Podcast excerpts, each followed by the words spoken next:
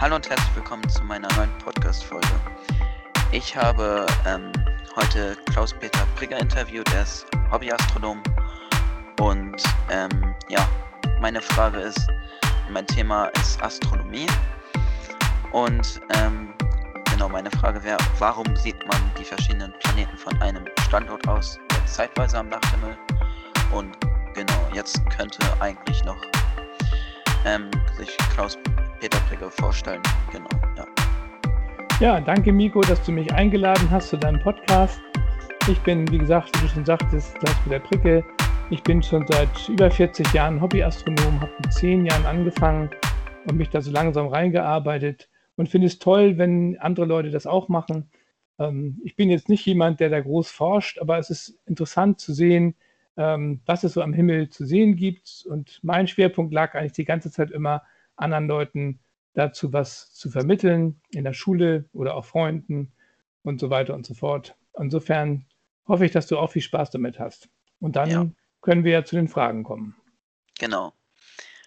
Ähm, dann ähm, würde ich einmal die Fragen vorstellen. Äh, also genau die erste Frage habe ich ja schon erzählt. Warum sieht man die verschiedenen Planeten von einem Standort aus nur zeitweise am Nachthimmel?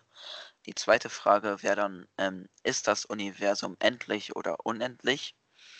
Und, das, äh, und die dritte Frage wäre, woraus besteht der Saturnring? Und als viertes, was kann man durch mein Teleskop auf anderen Planeten erkennen oder durch, äh, durch irgendein Teleskop? Genau. Dann würde ich mit der ersten Frage schon mal anfangen. Ähm, mhm. Warum sieht man die verschiedenen Planeten von einem Standort aus nur zeitweise am Nachthimmel? Ja, das ist, ähm, dazu muss man wissen, wie die Himmelsmechanik funktioniert, also wie sich die Planeten am Himmel überhaupt bewegen oder im Planetensystem.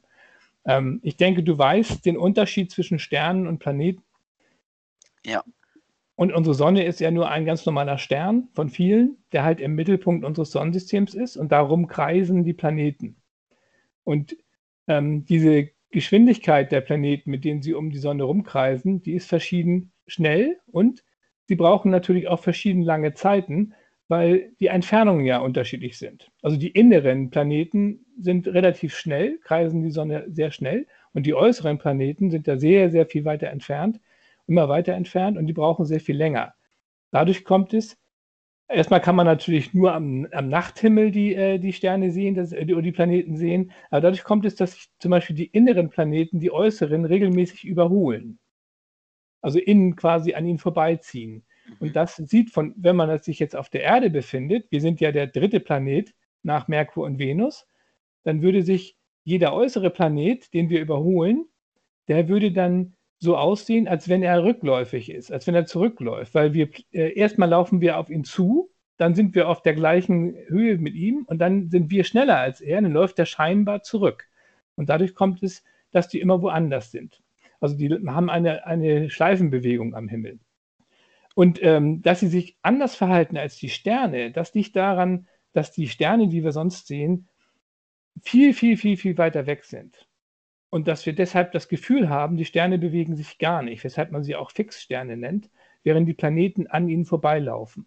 Da sich alle Planeten relativ genau in einer Ebene befinden und auch in einer Ebene um die Sonne laufen, scheint es so, als wenn sie immer auf den ähnlichen Bahnen laufen, genau wie, äh, wie die Sonne auch und auch ähm, der Mond und quasi in der Ekliptik, das ist dann die, die Neigung der, des Erdäquators, in der laufen die Planeten dann ähm, um die Sonne herum und scheinen immer in einem bestimmten Bereich, nämlich in den Tierkreiszeichen zu laufen. Das sind diese von der Astrologie herkommenden Tierkreiszeichen, ähm, weil man eben auch ganz, ganz früh schon erkannt hat, oh, da bewegen sich ja Planeten drin oder äh, Himmelskörper, die keine Sterne sind. Man mhm. hat erkannt, da sind Bewegungen. Und das hat, äh, die bewegen sich hauptsächlich in diesem Bereich.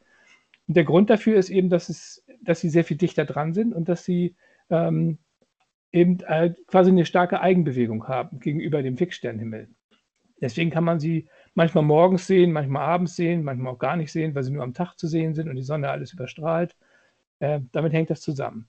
Das kann man sich ganz gut vorstellen, wenn man sich mal rausbeamt aus dem Sonnensystem und sich vorstellt, wie denn das von außen aussieht, wenn so ein Planet innen schneller läuft als der äußere.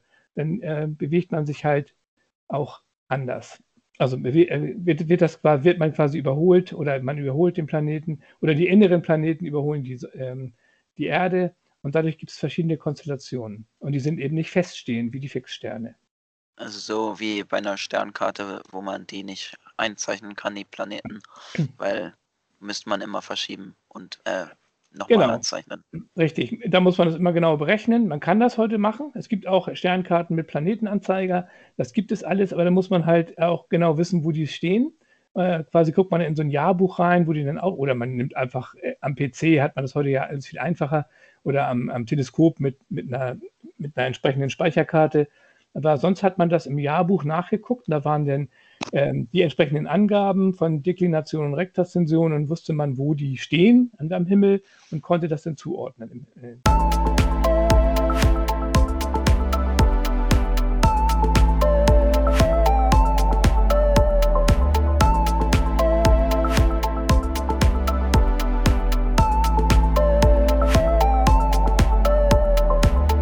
So, dann würde ich sagen, kommen wir schon zur zweiten Frage. Mhm. Ist das Universum endlich oder unendlich? Ja, das ist eine echt schwierige Frage. Ähm, keiner weiß das so richtig. Wenn man davon ausgeht, dass, dass das Universum entstanden ist aus einem Urknall, ähm, dann könnte es ja sein, dass sich diese, diese Masse, die da irgendwann mal ganz eng zusammen war, immer weiter ausdehnt und dass es aber auch da eine Grenze gibt. Ich persönlich bin der Ansicht, dass man sich das nicht vorstellen kann. Und das hängt damit zusammen, dass wir nicht in der Lage sind, uns vorzustellen, äh, welche Dimension das noch hat. Wir kennen eigentlich nur Länge, Breite und Höhe. Und wenn man sich vorstellt, was ist eigentlich endlich und was ist unendlich, äh, wenn du dir vorstellst, du hast einen ein Bleistift ähm, und man sieht nur die Oberfläche des Bleistifts und man läuft da hin und her, dann ist der Bleistift hat nur die Längendimension und am Ende, an beiden Enden ist er endlich. Ja. Und wenn man sich aber vorstellt, man macht daraus einen Ring und bindet den zusammen, also der Bleistift ist äh, elastisch und man würde den zusammenbinden an den Enden, dann könnte man immer im Kreis laufen. Dann wäre das unendlich. Ja. Weil man kein Ende findet. So, und das kann man sich auch als Postkarte vorstellen. Da hätte man denn nicht nur die Länge, sondern auch die Breite. Und wenn man das dann wiederum zusammenfügt, dann ist man bei einem Globus. Da kann man in jede Richtung laufen, man kommt nie zu einem Ende. Man, man, kommt immer, man kann immer weiterlaufen. Und jetzt wird es lang, lang schwierig. Wenn wir jetzt noch die Höhe dazu nehmen, dann können wir uns zwar vorstellen, dass wir in die Höhe fliegen, von unserer Erde aus, die ja eine Kugel ist, aber ob wir da jemals an eine Grenze kommen, das können wir uns nicht mehr vorstellen. Aber die Vorstellungskraft, was es bedeutet, wenn plötzlich, wenn wir nach oben fliegen wir können uns einfach nicht vorstellen, dass sich das irgendwo, dass es irgendwo nicht aufhört, sondern dass wir irgendwann wieder am anderen Ende wieder ankommen. Und ähm, das ist recht schwierig hinzubekommen, das in Gedanken zu bekommen. Ähm, von daher ist es auch schwer für uns überhaupt zu verstehen, was Unendlichkeit bedeutet in dem Sinne. Mhm. Dadurch, dass wir sehr viele Massen im Weltraum haben, die auch noch die Zeit und auch die, das Licht ablenken, wissen wir auch gar nicht, ob das überhaupt immer gerade weitergeht oder nicht. Also es ja. ist sehr kompliziert, das darzustellen. Und was noch dazu kommt, ist, ähm, auch das, was wir sehen können, was wir wahrnehmen können, ist begrenzt, weil das Erd, der, das, der Urknall hat ja dazu geführt, dass die Masse auseinanderfliegt und sich die weiter entfernteren Teile immer schneller wegbewegen. Die werden also immer schneller. Und ähm, dadurch, dass dass sie irgendwann die Lichtgeschwindigkeit erreichen, wird das, würde das Licht von diesen Sternen gar nicht mehr bei uns ankommen, weil es sich schneller entfernt, als es überhaupt herkommen kann. Und das ist dann ein Horizont, den wir sehen, der quasi sagt, da ist die Welt zu Ende, weil wir es nicht sehen können. Und ich glaube einfach, dass wir Menschen gar nicht ähm, dazu gemacht sind, im Kopf äh, sich eine Unendlichkeit vorzustellen, die über in der dritten Dimension da ist. Oder weitere Dimensionen sind für uns auch sehr, sehr schwer vorstellbar. Und deswegen ist es Andererseits können wir das denken. Also wir können darüber nachdenken, ob das geht oder nicht. Das ist ja auch schon faszinierend, dass wir das überhaupt können. Und das zeigt ja auch, äh, dass wir ganz, ganz schön schlaue Köpfe sind, äh, denn viele Tiere können das wahrscheinlich nicht. Und die ja. würden darüber gar nicht nachdenken. Wir kommen auf den Gedanken, uns darüber Gedanken zu machen, ob es eine Unendlichkeit gibt oder nicht. Das ist schon klasse. Aber es bringt leider nichts, weil wir kommen da schlecht hin. Ne? Ja. Also muss man sehen. Ob es jetzt so oder so ist, Wer weiß Man es? weiß es nicht. Man weiß es wirklich nicht. Nee. Vielleicht gibt es auch noch ein Paralleluniversum und wir wissen nichts davon. Ja, Wer das weiß. stimmt.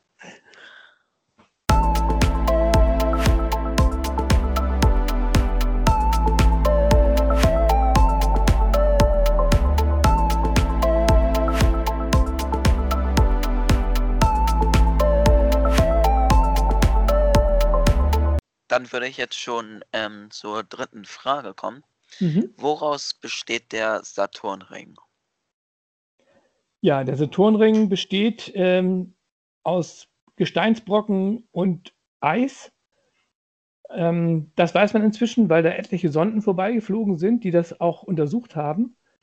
Und ähm, ja, es sind, ist ja unterteilt in relativ viele Ringe, ähm, die auch immer wieder mal Zonen haben, wo nichts, äh, wo keine Gesteinsbrocken sind. Und ähm, ist wahrscheinlich entstanden, das ist die, die gängigste Theorie, durch äh, die, das Zerreiben eines Mondes im Bereich des Saturns, weil dieser Mond ähm, von der Masse her oder von der Größe her so groß war, dass quasi die Anziehungskraft des Saturn am, an der Vorderseite des Mondes zum Saturn hingeneigt stärker war als auf der anderen Seite und dadurch ist er auseinandergezogen worden und dadurch ist er langsam zerbröselt. Ähm, und ähm, hat sich dann da verteilt. Kann aber auch sein, dass da Meteoriten eingefangen worden sind. Innerhalb des Mondes selber, äh, des Mondes sage ich schon, innerhalb des Saturnrings sind selbst auch Monde angesiedelt vom Saturn, kleinere Monde. Das ähm, deutet auch darauf hin, dass es möglicherweise so ist, dass irgendein Mond da mal zerrieben worden ist. Man muss sich das so vorstellen, das ist ja keine, keine komplette Fläche, sondern das sind einzelne Teile, die sich darin bewegen, die auch mal aneinander stoßen. Und wenn so ein Mond immer wieder äh, torpediert wird und immer wieder quasi anstößt an andere Teile, dann bricht da auch mal wieder was ab und dann bildet sich wieder feineres Material und dann wird der Ring immer wieder aufgefüllt. Also Ja, manche sagen auch, das kann sein, dass dieser Mond nicht von, äh, dieser Ring nicht von Dauer, von großer Dauer ist, dass der irgendwann verschwinden wird, weil die Fliehkräfte äh, eigentlich dafür sorgen, dass das entweder, dass die Teile auf den Saturn fallen oder dass sie irgendwann verschwinden ins Weltall hinein. Ja, Aber es ist noch nicht endgültig geklärt, was da, wie das eigentlich genau ist, weil es gibt auch Staubwolken, die da rumfliegen um Saturn. Jupiter hat übrigens auch Ringe, auch Uranus hat Ringe, aber sehr, Ja. viel, sehr viel feinere, die man lange nicht so gut sehen kann, vor allem nicht von der Erde aus. Uranus hat eine ähm, seltsame Rotation. Richtig, das kommt auch noch dazu. Dadurch hat man überhaupt den Pluto entdeckt, weil man den Uranus, äh, damals hatte man, hat der Uranus nämlich, der, der, der wird ja so quasi abgerollt auf seiner Bahn und dadurch äh, hat man vermutet, dass dahinter noch ein anderer Planet ist und der, den wurde berechnet und dann hatte man 1900, in den 30er Jahren hat man dann das berechnet und tatsächlich auch nachgewiesen, ihn gefunden auf einer Lichtplatte, den Pluto. Der heißt Pluto, weil, er, weil das die Anfangsbuchstaben von Percival Lovell sind. Das ist der Entdecker des Plutos. Der hat das damals auf einer Lichtplatte abgebildet, an zwei Lichtplatten, hat gesehen, da ist ein kleiner Punkt, der hat sich fünf Zentimeter weiter bewegt. Und das war dann der Pluto. Aber jetzt leider oder mittlerweile ein Zwergplanet.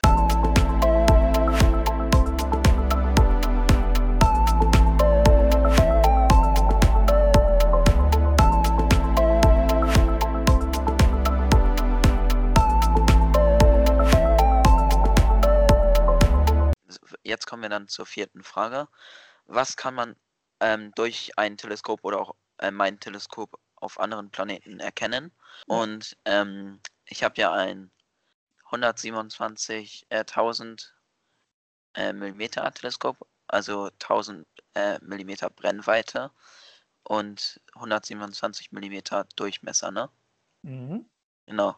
Vorne Spiegel. Mhm. Ja, genau. Und ähm, was kann man dadurch jetzt alles sehen? Ich habe zwar auch schon viel beobachtet, aber genau.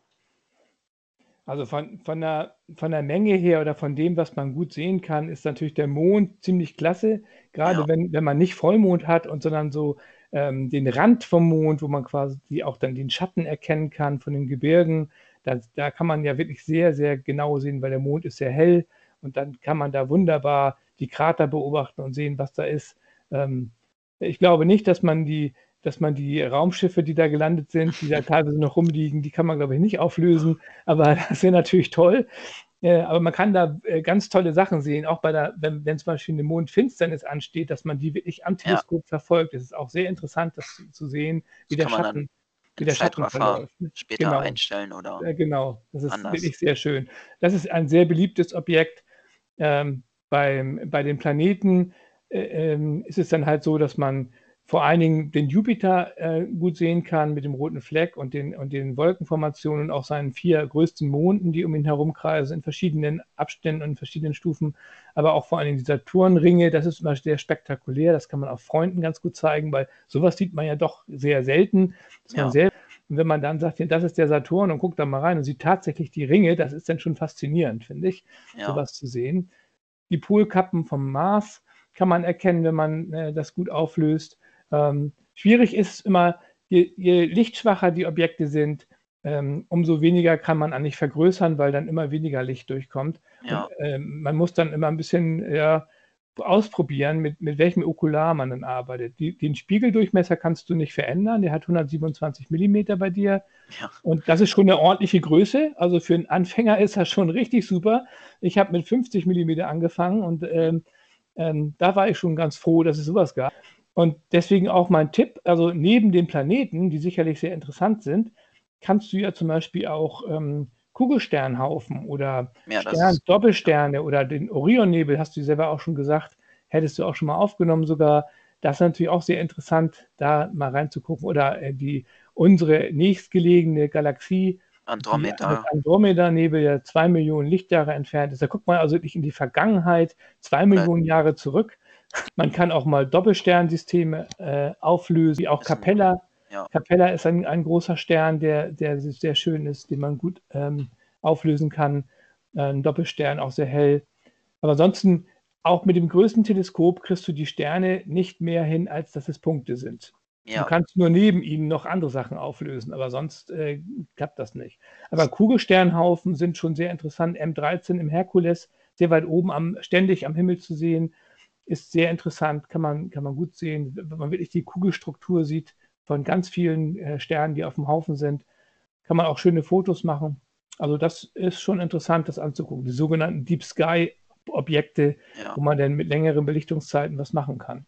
Aber da genau. braucht man auch schon ein gutes, da braucht man dann auch schon eine Equipment. gute Kamera, ne? Also Ja. eine Kamera, die das mitmacht und eine mit Nachführung und so weiter. Sonst würde ich mich schon fürs Interview bedanken Ja, kein Problem. und danke, dass du mitgemacht hast beim Interview und ja, Hast du denn schon Kontakt zu anderen Leuten im, äh, mit, mit Astronomie, die in der Gegend oder so? Gibt es ja, also jetzt bisher nur äh, dich habe ich jetzt als äh, Ansprechpartner und äh, Muss mal sonst- googeln, ob es bei dir einen Astronomietreff gibt oder sowas. genau Manchmal kann man. Mhm. wahrscheinlich jetzt wegen Corona nicht, aber wenn Corona vorbei ist, geht das ist, ist das bestimmt auch. Ja, aber gerade die Astronomieleute, die sind ja auch technisch sehr avisiert und die, die äh, chatten dann auch, ne? Also Ja. das denke ich auch. Also da kann man sich dann ja auch austauschen. Das ist eigentlich ganz gut, finde ich. Aber da, auf jeden Fall kann man da mal Kontakte knüpfen und äh, es ist ein tolles Hobby, Hobby, was man ein ganzes Leben lang machen kann, ähm, weil das da, da oben hört ja nie auf. Das geht immer weiter. Hi, ich hoffe, ihr fandet das Thema ganz interessant und auch spannend. Teilt diesen Podcast gerne mit euren